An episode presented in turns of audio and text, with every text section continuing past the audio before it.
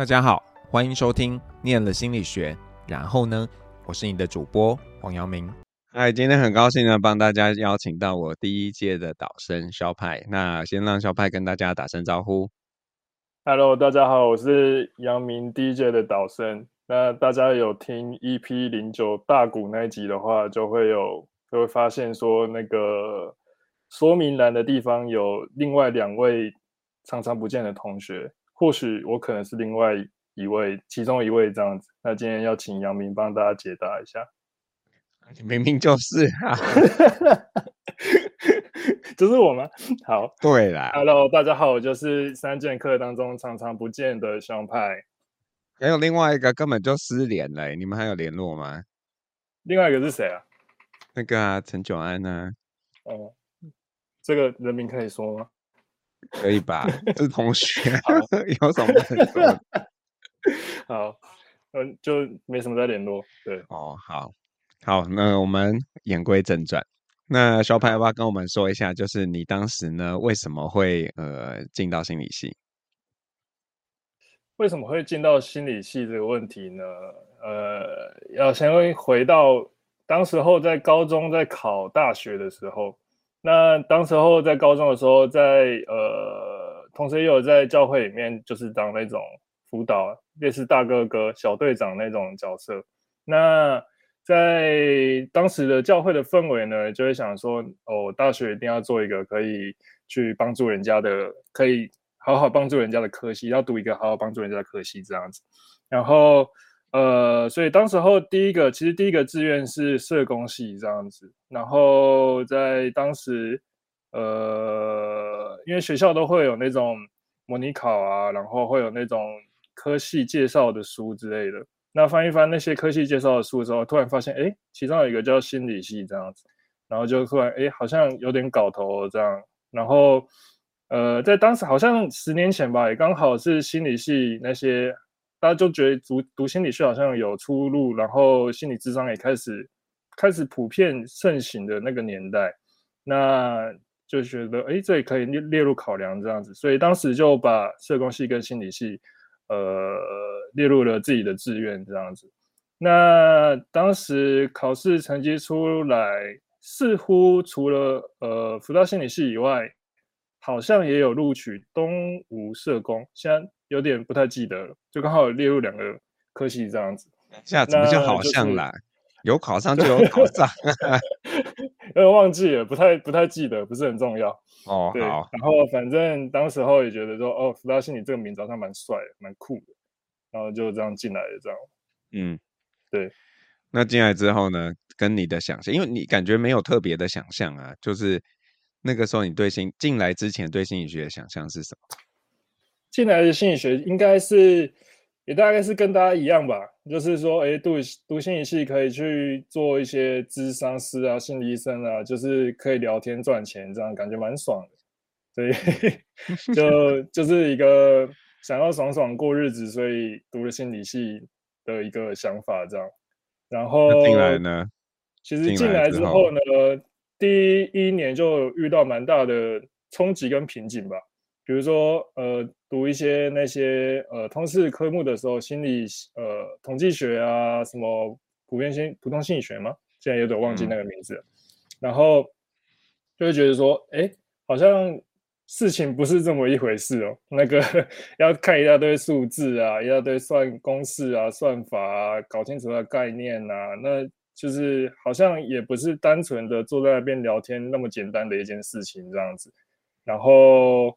就冲击其实蛮大的，对那时候，然后平常我的我在高中的时候也是那种不太爱念书的那种人，然后突然发现，哎，怎么来大学又要念书的时候，就有一种啊啊有点好麻烦的感觉，这样。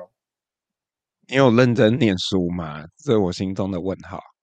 你是说从大学啊？大学。哦，就是从因为怎么说呢？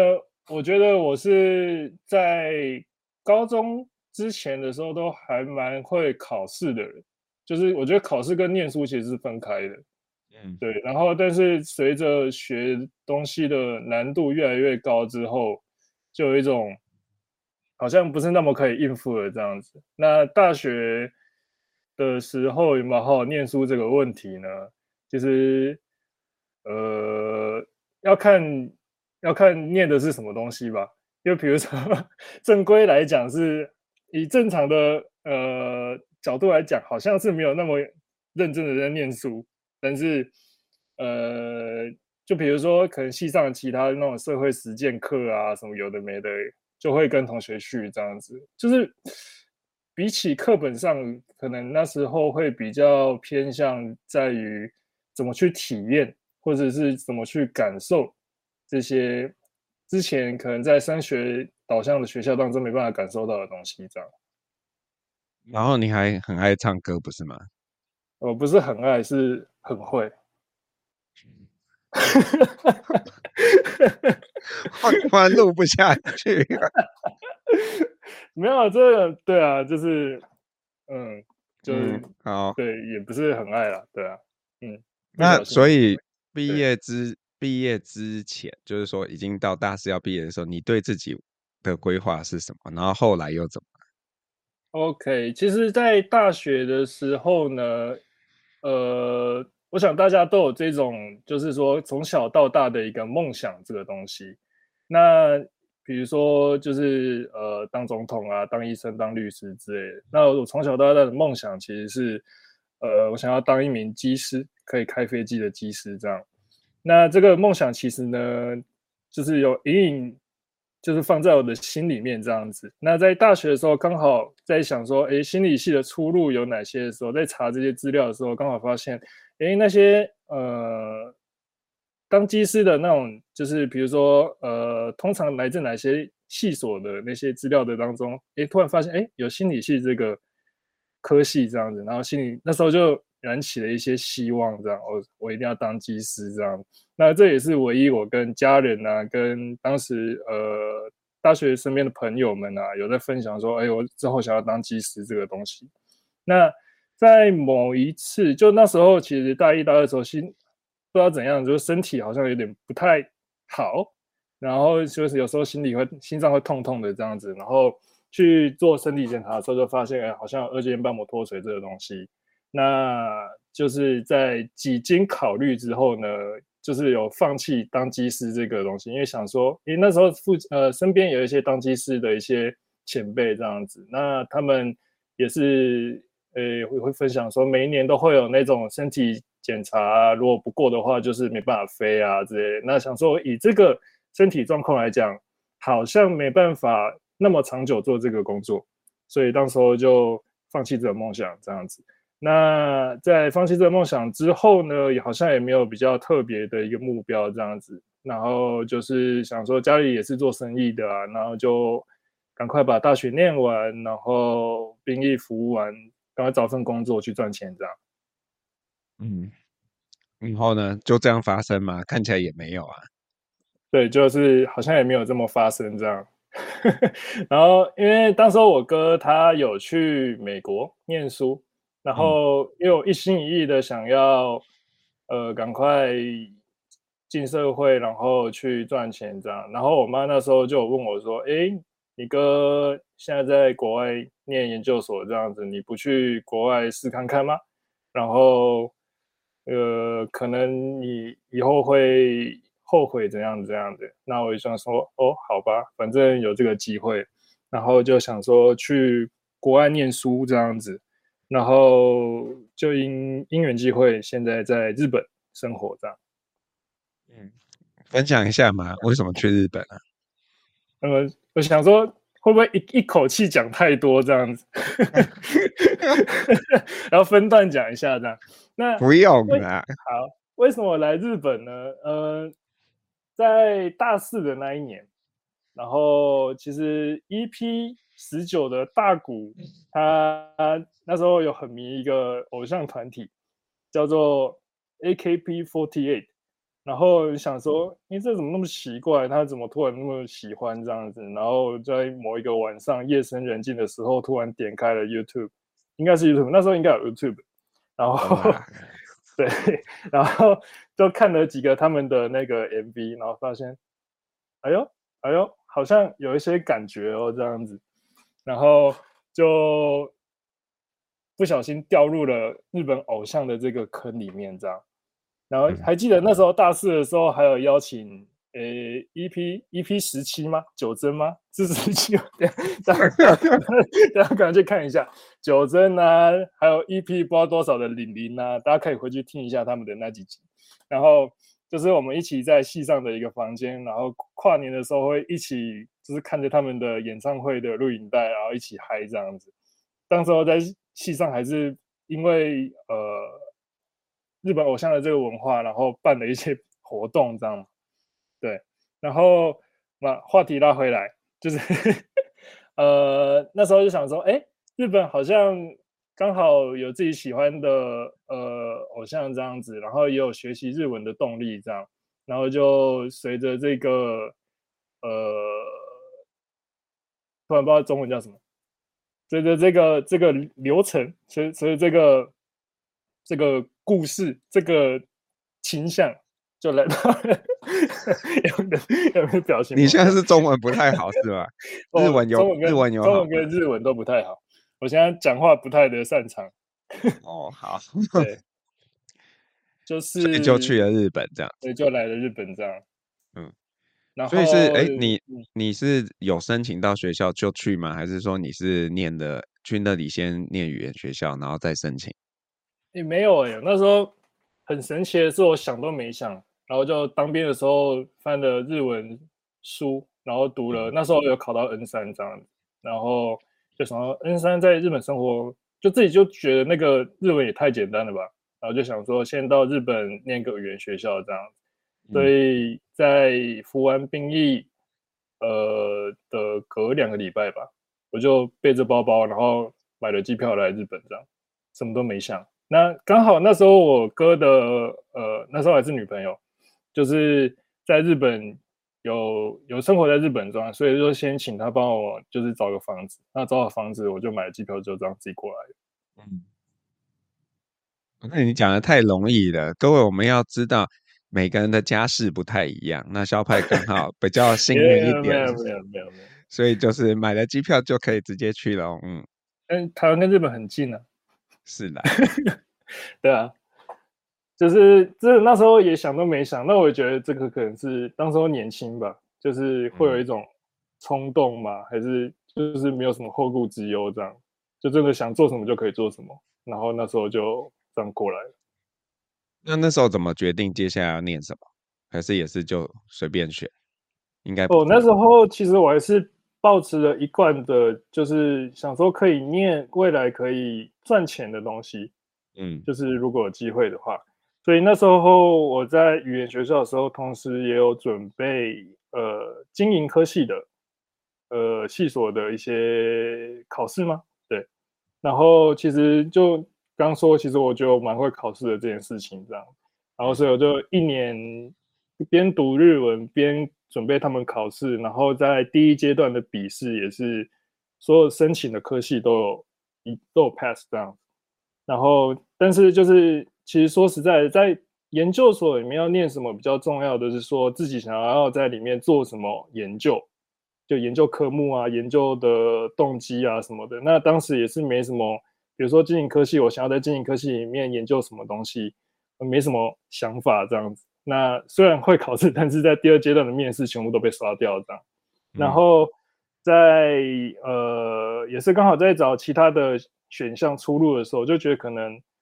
呃，有没有其他适合自己的，也可以发挥？比如说，在心理系学到一些事情的时候呢，突然找到了在呃，我现在毕业的大学院叫做呃庆应大学、庆应艺术大学的媒体设计系这样子。那媒体这些系里面，就是它有呃，它算是一个蛮杂的科系，里面有一些呃，比如说 policy management design 跟一些比如说教育的东西这样子。然后它也是来自世界各地不同的国家的一个，也就是大杂烩的一个科系吧。就是除了你学问上、学术上的东西的冲击以外呢，你还会面对到世界各地不同的文化的冲击，来自不同的语言的冲击。所以在这个呃科系里面呢，呃，就是觉得说，哎，这好像有一些搞头，然后刚好也是可以在这个科系里面研究一些呃日本日本的偶呃偶像文化这样子，然后也不知道为什么，可能刚好跟这个科系蛮合的，就是在面试的时候啊，也是蛮顺的这样子，然后也就很顺利的进入了这个科呃系所这样。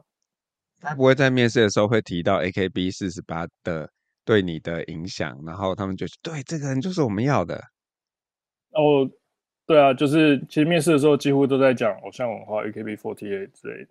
然后 其实系上的教授也是有一些，基本上都是蛮奇怪的教授啊，有那种就是自己做人偶啊，然后套在自己头上啊，每天在学校里面不知道在干什么的啊，然后。对，然后 有杨明的表情又又崩坏了，啊，然后 然后就是还有一些可能就是穿着和服啊，在我自己的指导教授啊是穿着和服，因为他主要是做日本文化的推广，所以他就觉得我不能穿穿着西装，我一定要穿着日本传统的服装这样子，嗯，然后他就穿着和服在，就是不管他也都是穿着和服这样子。然后就蛮多蛮有特色的教师这样。那你觉得学这个是你喜欢的？蛮享受的，在当时候，嗯，因为你可以，我自己是比较喜欢去接触很多不同新的东西的人，所以在当时也是在接触新的东西当中，也是学到很多的，应该怎么讲，在这个地方可以获得很大的。滋养嘛，冲击嘛，养分。对，那可以问你论文做什么研究吗？哦，主要是研究日本的偶像文化在台湾的发展现况，以及台湾人在偶像文化这个当中的自我认同。嗯，听起来很厉害，但是我不知道实际上。哇，这怎么样？就是一定要讲的很厉害，才是可以变成一个论文。但其实就是主要是讲说，呃，呃，日本文化在应援日本文化这个应援文化中，因为其实日本的偶像文化的过程，不像是比如说现在比较流行的韩国文化，就是它是已经成熟体，然后推出来给大家看。它其实是比较偏向，它还是一个。呃，我们讲讲是一个还是一颗蛋，然后要看它怎么成长，让它怎么孵育。那在呃粉丝的这个要怎么讲呢？粉丝在看这个偶像成长的时候，他是在这个过程，不是在看他的结果。哦。然后在这个过程当中，粉丝们呃，因为其实台湾跟日本的文化还是有些许的差异嘛。嗯。然后。在这个过程当中，台湾人是如何在应援文化这个当中建立自己的自我意识？他是怎么接受在这个应援文化的一个思路脉络？嗯嗯，对，主要是做这个研究这样。对，那呃，我就好奇啦，就是说，在日本的这个职业就业环境里面，念了一个大学跟念一个硕士，对你们找工作会有，就是硕士的找工作会比较有优势吗？呃，其实分两个方面，一个方面是如果你要继续走学术的话，你一定要读硕士、博士。嗯、然后在一般普遍找工作这方面的话，其实也要看你的公司。如果你公司是有在做研究的话，比如说呃花王啊，或是一些比较技术职的啊，呃 Toyota 啊之类的，你读硕士是一定有比较好的配。会有一定有帮助，这样子。嗯嗯嗯。那在可能我现在的一个业界，我现在在日本的呃媒体艺能界这样子，它其实你读再多的书，其实是比较没有帮助的。这样，它因为它是比较需要现场的经验，跟你每天去累积的人脉的一个工作，所以它在理论上的东西，它比较不太能应用在你的工作当中，所以是比较没有帮助的。那你毕业后找工作？这个就是你第一个工作吗？还是你经历了别的地方，然后才进来这间公司？哦，这是我第一个工作，然后也是当时候在呃学校的时候，我的指导老师他刚好也是有一些人脉这样子，嗯、但是呃那时候我也没怎么跟他讲，然后就是傻傻的去 好多家那个公司，去好多家公司面试这样子，然后刚好也是说，哎，这个好像蛮有趣的，他可以接触到不只是艺能界啊，然后可能会接触到可能艺能界他们的客户这样子，所以也就因缘机会的，就是决定了进入这家公司跟进入这个业界这样。等一下，不是你决定吧？是人家决定你吧？因为当时候有好多家就是合格的公司这样子。嗯嗯，对。为什么一个外国人可以被合格呢？可以分享一下你的秘诀吗？不要讲一些我听了会有很奇怪的表情。呃，我觉得一个蛮重要的原因是，当时候，呃，我记得我现在在任职的这家公司叫做基本兴业，也许大家有听过这样子。然后在当时候，这个公司呢，也是比较，他们公司的方针就是想要把日本的文化往国外去推方呃推展，去发展，对，然后刚好就是有这个机会，我在这个对的时间去面试这样子，然后可能也是、哦、呃一些可能自己的会的语言会呃在工作上有帮助啊，跟之前呃研究的一些东西，他们他们也有兴趣啊，所以在这些条件的组合之下，呃，可能就合格了这样。嗯嗯。嗯，对，还好你没有说什么，因为我长得很帅啊之类的，所以我相信你心里应该有这样想。还好啦，所以所以你你现在实际上的工作是什么？因为这个对我们来说非常的陌生，要不要就是说一下，比方说你你平常上班会处理什么样的事情，然后有没有让你觉得呃记忆比较深刻的事情？OK，那呃，要从一开始我经历的部门开始讲吗？还是说现在在做什么？嗯，就就看你喽。OK，那可能就是会讲蛮长的一段时间。大家如果就是觉得困的话，可以去听一下 EP 零九大过。OK，那。就是呃，我进入这个公司之后，前前后后经历的三个部门。第一个部门是海外战略本部，主要是在管理呃基本兴业在所有的国际上的所有的案件。比如说，可能在台湾大家比较有印象的是呃漫才少爷这个呃组合，它其实是一个叫做亚洲居住。呃，企划的一个其中一个部分。那在台湾以外，还有印尼、泰国、呃越南，还有就是主要是在亚洲这几个国家这样子。然后在当时还有主要是比较管说，比如说国外的一些，比如说呃《Got Talent》这个呃节目，他们在。呃，在日本要做一些 offer，或者他们想要请一些日本艺人去当地做表演的话，那也是经过这个部门。然后还有在日本的一些，比如说在基本有一些表演新喜剧啊，或是呃一些就是演唱会也有，然后 live 之类的，然后想要在国外做。表演的话，然后也是我们从当中去做一些呃行政上的申请啊，然后机票的呃一些处理啊，行，然后内容的一些构成啊，所有就是从零到一，或是从一到一百，所有的事情也是由我们公司这个部门去包办的这样子。然后呃，其实还有其他还有很多这样子，就是其实做的事情蛮杂的。然后就是只要，因为它是算是一个比较 support 的一个部门，所以说其他部门有一些需要的话，就会来跟我们联系。然后或是外面有一些想要呃一些 offer 的话，也会透过我们来跟社内联系这样子。那然后你有因为这样子来台湾出差吗？哦，有啊有啊，就是我在第一年入社大概半年不到的时候吧。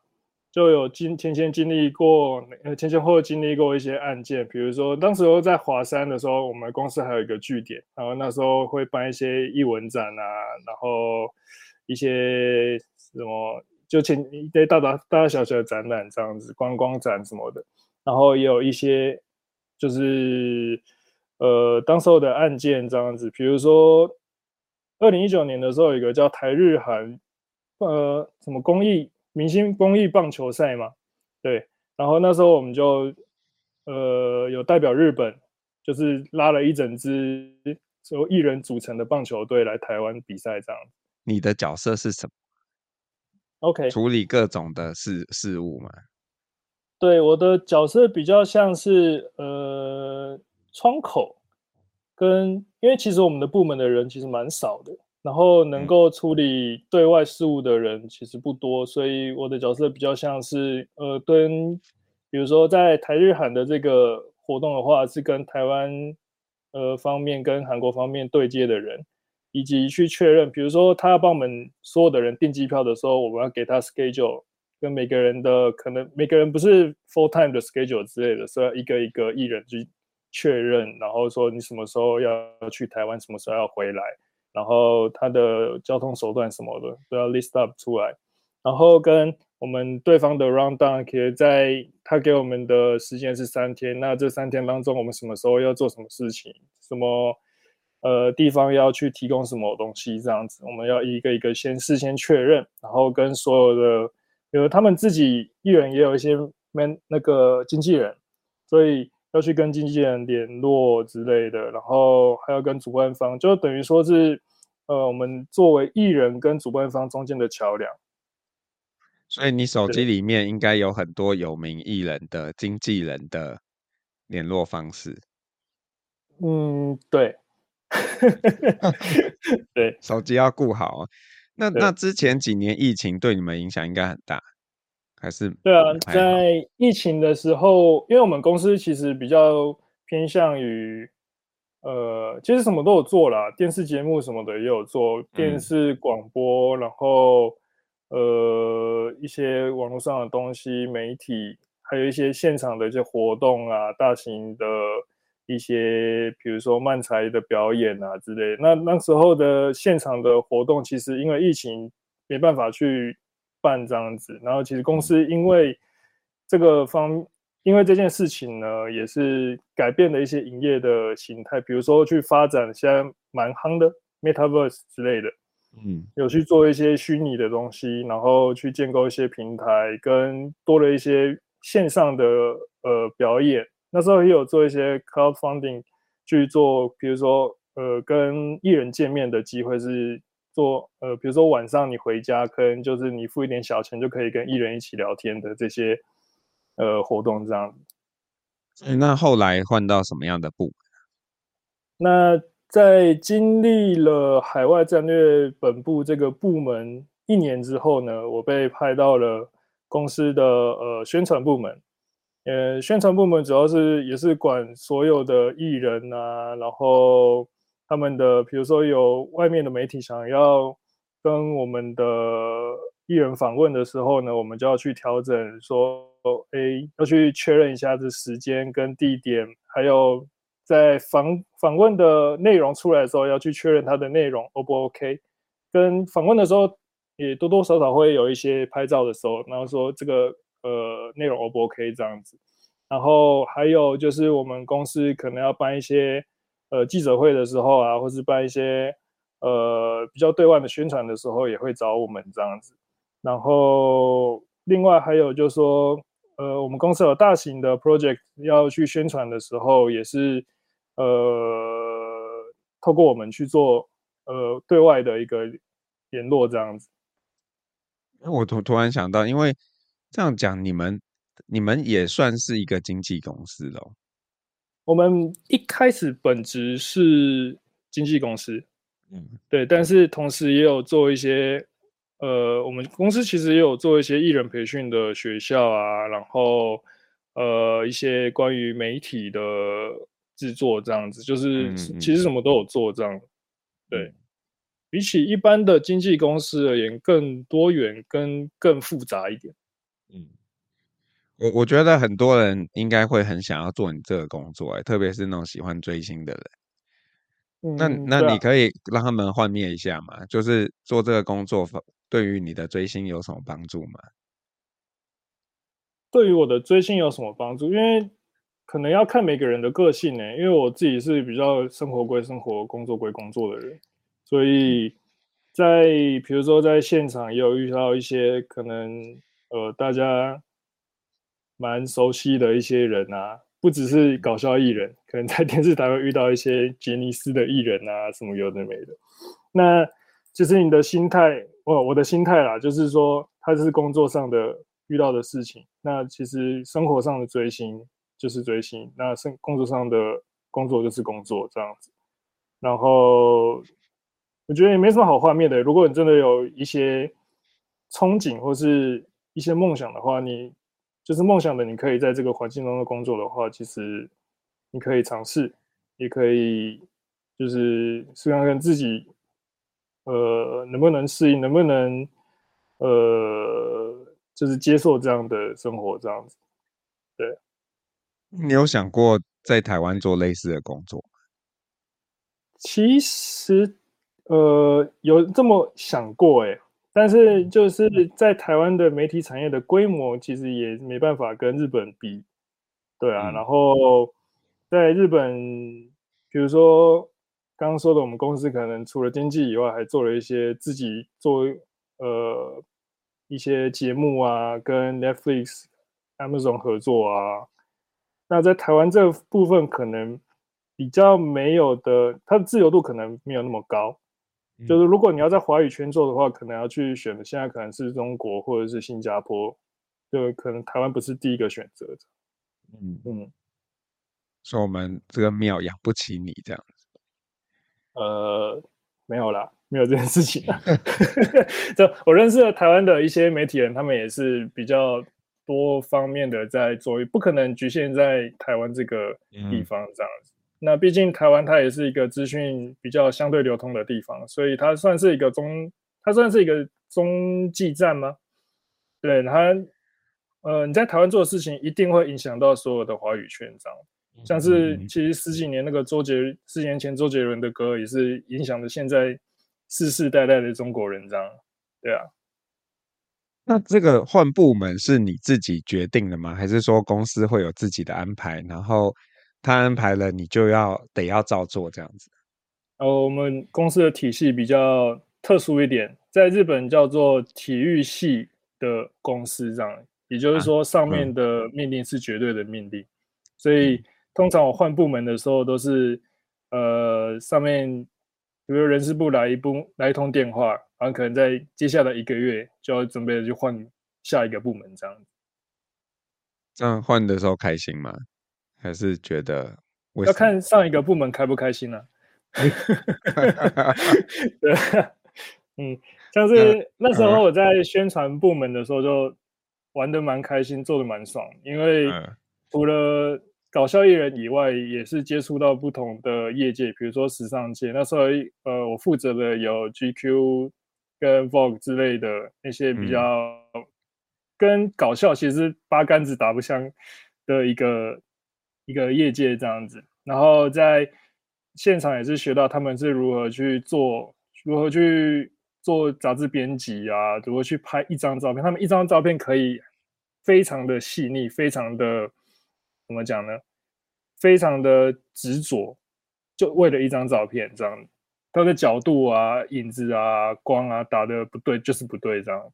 然后在当时也有负责，可能有一些有在。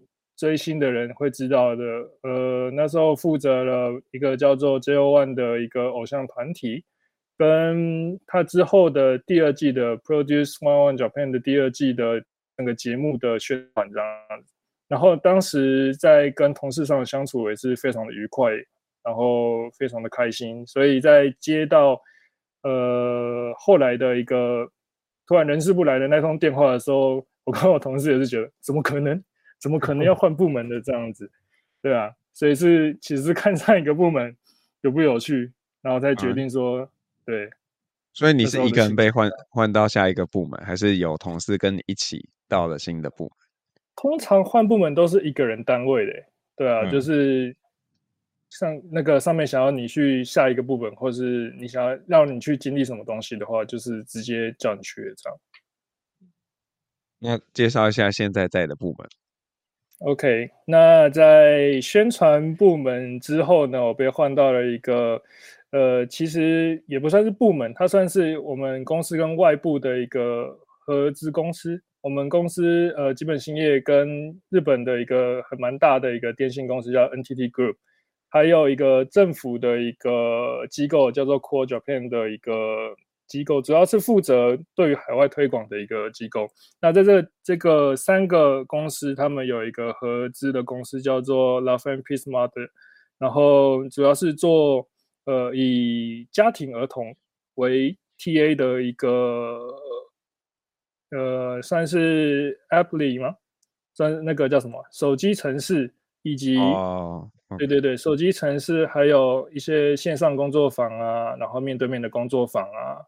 的一个企划内容开发的一个公司这样子，然后在当中学习学习内容的，还是说比较是娱乐或者是生活面的？它其实比较面向于，比如说现在有很多小朋友，他们就会在很小的时候就被丢去补习班，为了要考试，为了要进更好的学校。那其实有一部分的学生同儿童，他其实是不太适应在这个体系当中的。所以，呃，在他面对了这些体系的时候，他反而会去放弃了，就是学习这个东西，可能对于学习就会失去兴趣这样。然后我们这个部门，我们这个公司呢，主要是开发，就是用基本兴业这个搞笑艺人的一个资源，去让他们去不只是在一些国营数字社上面的学习，可能在呃，在做一些其他的事，呃。比如说创呃工作啊、折纸啊，或是可能每个艺人他们身上有不同的呃特质跟能力，然后让他们去让更小朋呃让小朋友去学习如何学习吧，可以这么说吗？去学习在学习当中的乐趣，然后进而去建立了自信心，这样子。对，感觉很不错诶，这个有。有政府的话，所以它是比较公益性质吗？还是它其实也是一个盈利的一个事业体？哦，它因为其实也是拿人民的税金，所以其实也是有呃业绩的压力这样子。对，什么意思？就是因为它其实你拿了人民的税金，就要有一些 output，所以你要有、啊、你要去做一些事情，这样。它其实不太像是公益的。怎么讲呢？它不是像是公益，它不太以就是我是完全的赤字在做这件事情，它还是要一些收益这样子。对，所以参加就是用这个东西也是要花一点钱的。哦，不止一点钱，是 因为教育这个东西，其实你是需要时间去累积，去创立你的品牌的。就是如果我今天是一个家长的话，我看到一个可能一两年刚出来的品牌，我其实会对于这个品牌可以给我孩子什么东西是有抱持一点怀疑的，所以他是需要时间去建立他的品牌口口碑，嗯，所以在这个过程当中会烧非常多的钱，这样。那你现在经历了这几个部门，哪一个是你自己最喜欢的？自己最喜欢的，其实目前。在工作为止，我是尽可能保持着能够做越多事情、吸收越多事情的心态来做这个事情。那当然是在第二个宣传部门的时候，可以看到很多不同的世界，非常的开心这样子。那其实，在现在这个部门也是，呃，你可以，比如说我进这公司之前，我绝对不会想到说我会做一个跟儿童有关的事情这样。那这算是也是给我一个冲击，然后。在实物上也是，因为我们所有的内容啊，比如说从开发到去怎么对艺人呃 offer，跟可能我们现在要开的记者会的哦，我现在也是有在负责一些这个公司的主要的宣传之类的，然后所以在记者会的所有的安排、场地安排，所有东西都是自己来这样子，所以在。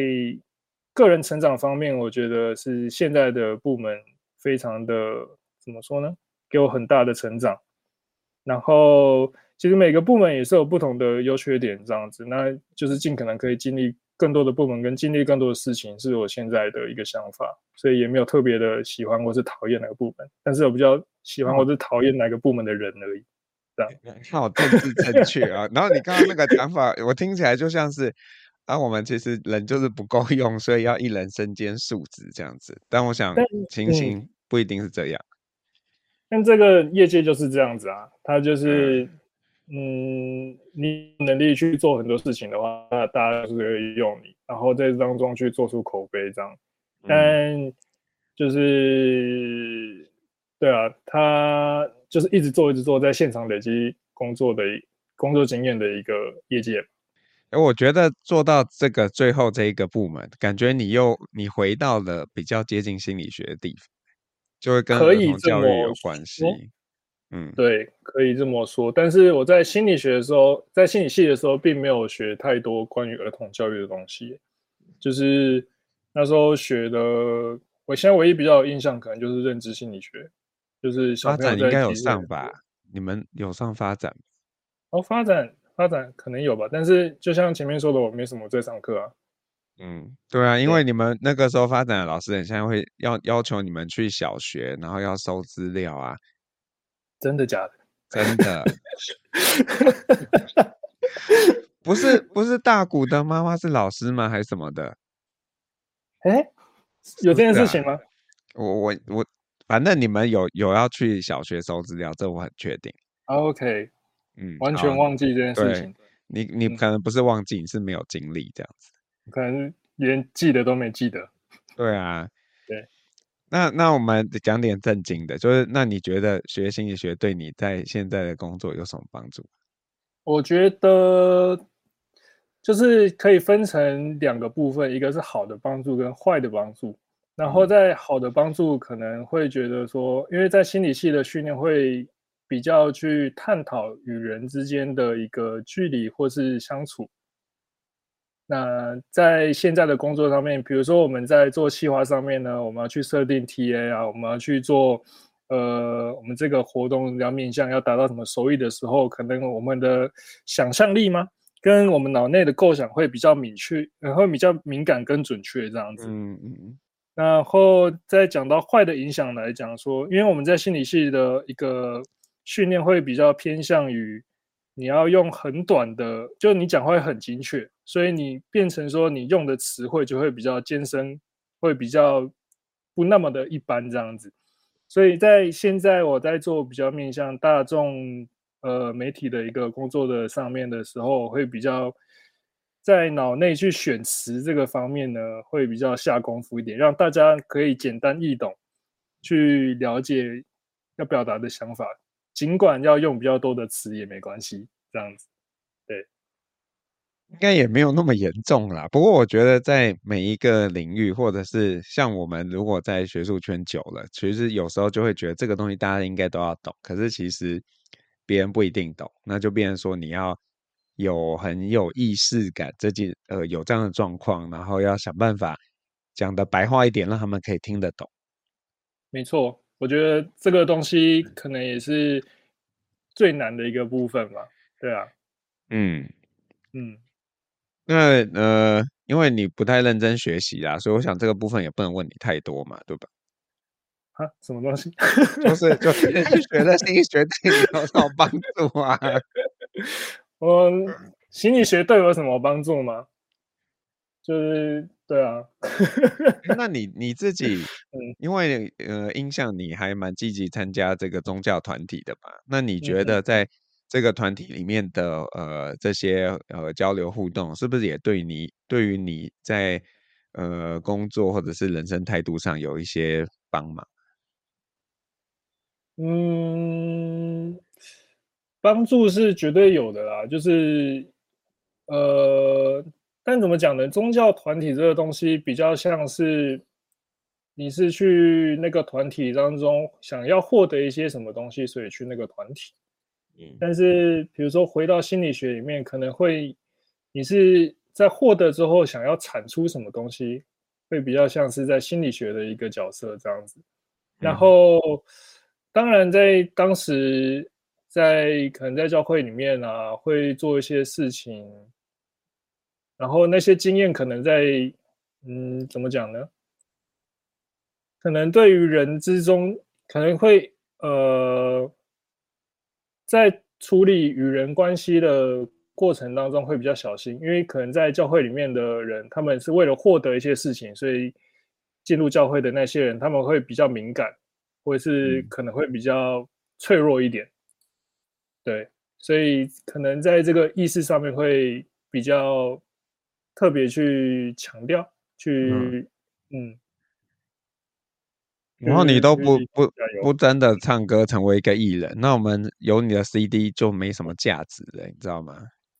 但是有签名吧？能有吧？有签名，你不红也签一百个有什么用啊？但是因为对啊，就是在大学的时候，其实蛮喜欢唱歌，蛮喜欢表演这件事情的。然后其实，在有稍微接触到这个，在台湾的时候，稍微接触到音乐界这一个边边角角这样，然后发现真的在这个业界里面，天才太多了，然后厉害的人太多了，然后也是觉得自己没办法，呃，变成那样的人。当时在我记得在大学的时候，还有那时候那个系上有一个老师叫汪开成吧，嗯，然后他有就是跟大家说，诶，他主要是是教什么的？心理智商，心理智商的吗？对，然后就是他有跟大家说说，如果有什么问题的话，随时可以找他去聊这样子。然后那时候也有拿了一个问题去问他，叫做我要怎么好好的写出一首歌这样。那可那可能是那时候的一个瓶颈这样子。然后呢，后他给你怎么回答？哇，他就沉默了，就一直沉默。他好像就是沉默了十分钟左右吧。嗯，然后 我就看着他说。好的，谢谢老师，我就走了。对啊，就嗯，可能那时候会觉得说，哇，嗯，就是他沉默的原因是要让你好好想吧。但是现在可能回去想说，可能他也不知道这个问题吧。对，嗯，题外话，是是是，而且、嗯、而且那个时候应该你有参加吧？就是呃，万方来学校的那一次，你有。帮他弹琴，对吧？哦，有有，那时候杨明介绍的，嗯，那个其实是蛮一个贵重的经验，这样子可以跟专业的艺人一起在一起合作，这样也不算合作，就是自己没有那么伟大，自己没有那么厉害，就是能有幸可以帮他弹琴这件事情，对啊，就是啊，我觉得那个对我来说也是一个人生的高点之一，这样子。真的吗？对啊，不然你 看怎么？多多难请到一个艺人来学校，然后跟杨明真的很厉害，对啊，那时候就是突然杨明就问：“哎，你要不要来弹琴啊？”这样，然后 还有另外一个，当时还有另外一个学长，就大家有机会可以在之后的集数可能会听到他的介绍，这样，他叫做阿信，这样，他之后也是呃去国外有念音乐这样，然后现在也是混得不错。他去，他那时候去美国念了 MI 跟那个 Berkeley 吧，都还不错的音乐学校。对啊，如果大家愿意的话，可以留言给呃杨明，让他去 邀请阿信这位传奇人物这样。然后那时候就跟他一起在万方的呃算是发表会嘛，去弹琴这样，对啊，就是非常的。算是也是我心理系的一个高点吧，对啊，嗯，好，可能，那呃，以后会要换工作吗？在这个公司，就是嗯，这个是一个蛮困难的回答，而且通常通常我们会担心那个你们讲会影响到你的工作，可是我想你的主管什么的都不会听到这个节目嘛？哇，真是有可能的。好 对啊，那个念了心理系，然后呢，那么厉害的节目，大家怎么可能不听呢？对啊，那就是像是媒体这些东西，其实它也是比较像是与时俱进的一个行业。如果你没有一直在变化的话，它其实很快就被淘汰掉了。所以在我觉得，在现在的公司的一个好处就是，你可以不断的接触最新的东西，跟最厉害的东西，跟你有。资本跟你有本钱去推广一些在这些最新的领域当中的一些可能企划，你要办一些活动的话，是比较有嗯能量去做这些事情的。所以，当然在这个现在的一个工作当中，时常也会有一些职业倦怠啊。我就想到这些东西其实那么简单，或者是不是我的话，其他人也可以做这些想法，其实常常也是有的这样。但是，就是像是。比如说像刚之前我讲的，我是比较想要去体验变化的一个人，所以在这个公司当中工作可以体验这个东西，所以目前来讲，呃，还是想要继续在这个公司做。但其实还有另外一方面，就是现实面，它的如果薪水可以再更多的话，我会更想在这个公司继续做这样。对。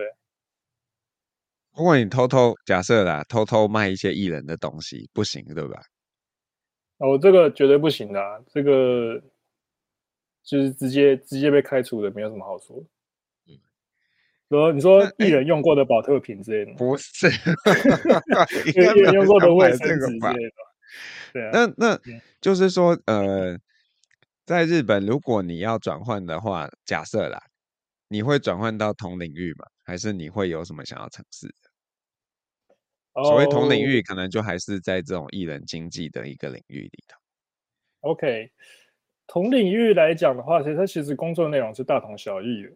对，然后其实我现在的公司已经在这个领域里面是封顶的，所以，嗯嗯，要去转到其他的公司的话，那比如说他可能在，比如说在呃 AI 啊，或者其他的领域有非常大的一个。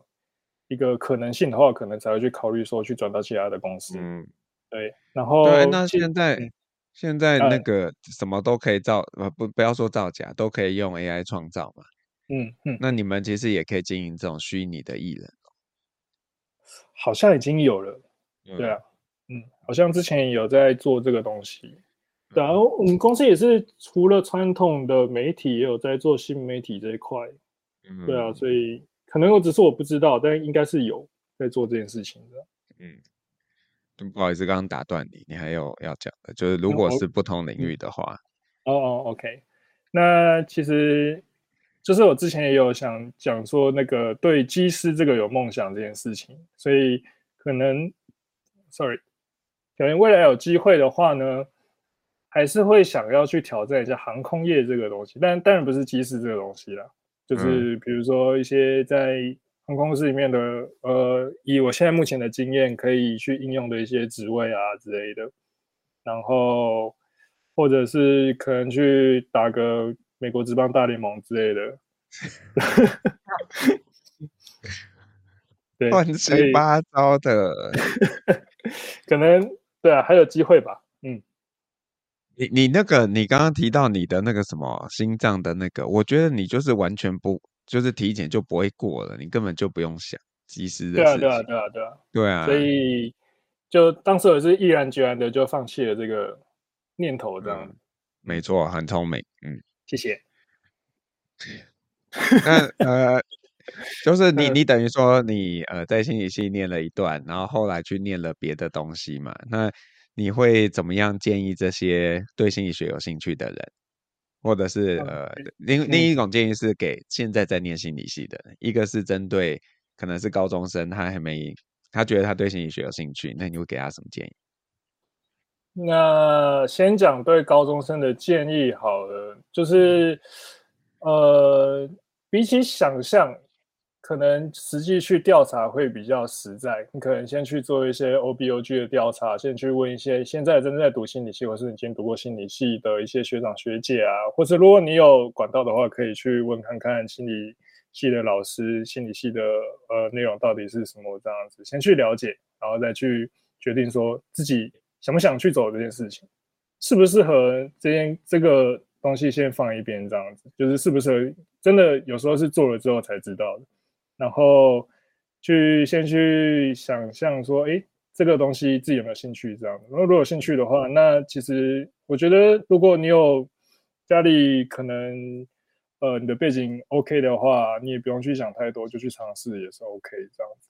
然后正在读心理系的同学们的建议来讲的话，呃，说实在的，你们已经上了这艘贼船了，所以 就是当然你们大学四年还是有很多不同的可能性这样子，然后也是可以趁着这个机会多去看看其他科系啊，多去学习这样子，然后像是我现在。呃，从大学毕业十年之后，大概十年了吧，然后去回看大学四年这段期间，自己反而就是有一种，呃，是一个放慢脚步的一个时期吗？对，可以好好的去，呃，尝试不同的事情，或是好好的跟自己对话，这个都是一个很好的机会，这样子。对，然后要找事情或是未来的。要找工作，或是对未来的事情，也是好好的，可以趁这个时候去想这样子，对啊。嗯，那呃，学长那个有没有什么刚刚没讲到，然后觉得这是一定要跟大家分享的事情？刚刚没讲到要跟大家分享的事情吗？嗯，还有一个是可能对于想要来国外的人发展的建议，对，嗯，就是可能。呃，我觉得现在回头看还蛮庆幸，当时就是什么想都没想就来国外这个决定的这样子。嗯、那其实说是呃，前阵子回台湾的时候也是发现说，诶，因为一直在日本就觉得说自己也是有外国人这样子，然后回台湾之后也发现说，哎，自己好像有一种跟台湾格格不入的感觉。嗯，对。然后其实这个东西。在国外经历的一个自我认同的过程当中，也觉得是对我一个很大的一个帮助。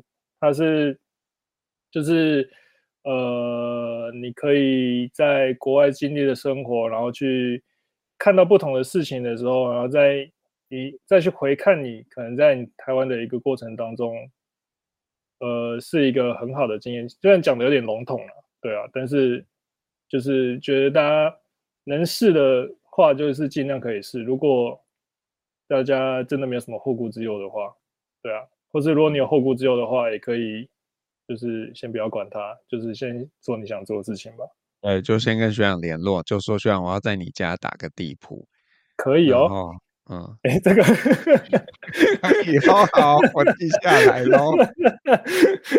OK，嗯，然后学长就不联络了，就是哎，对，OK，就已读不回这样子，对。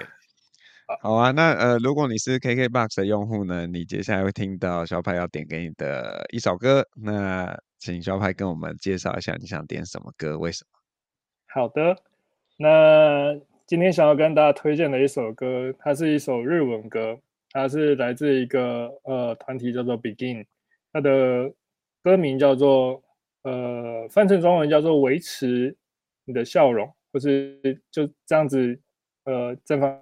的笑容吗？嗯，对，它的日文叫做《笑颜のまんま》。那为什么会选这首歌呢？它其实在呃，我在见到现在的这个公司的时候呢，呃，通常新入社员会有大概三四个月的一个研修期间这样子。 然后我们公司在四月跟十一月会办蛮大的一个国际电影节，叫做冲绳国际电影节跟京都国际电影节这样。然后通常在呃冲绳国际电影节的这个时候呢，刚好是在新入社员研修的尾声，然后在最后的一个晚上，他会大家一起合唱这首歌。然后在当时我是就是一个新进的小小社员，然后在负责维持当时的呃客人的动线，就是他们的退场啊那些，就是要防止大家不小心喝了酒走。掉进海里面之类的，所以我们要站在 海边这样子，然后 告诉大家往这里走哦，这些这些角色这样。然后，呃，那时候就看到退场的这些客人啊，他们就大声的唱着这首歌的副歌。然后，虽然那时候已经没有任何的音乐，就是大家一起合唱这样子。然后他们还会就是转过头跟我们这些就是小社员说谢谢啊，感谢啊，今天太爽啊，太开心了啊。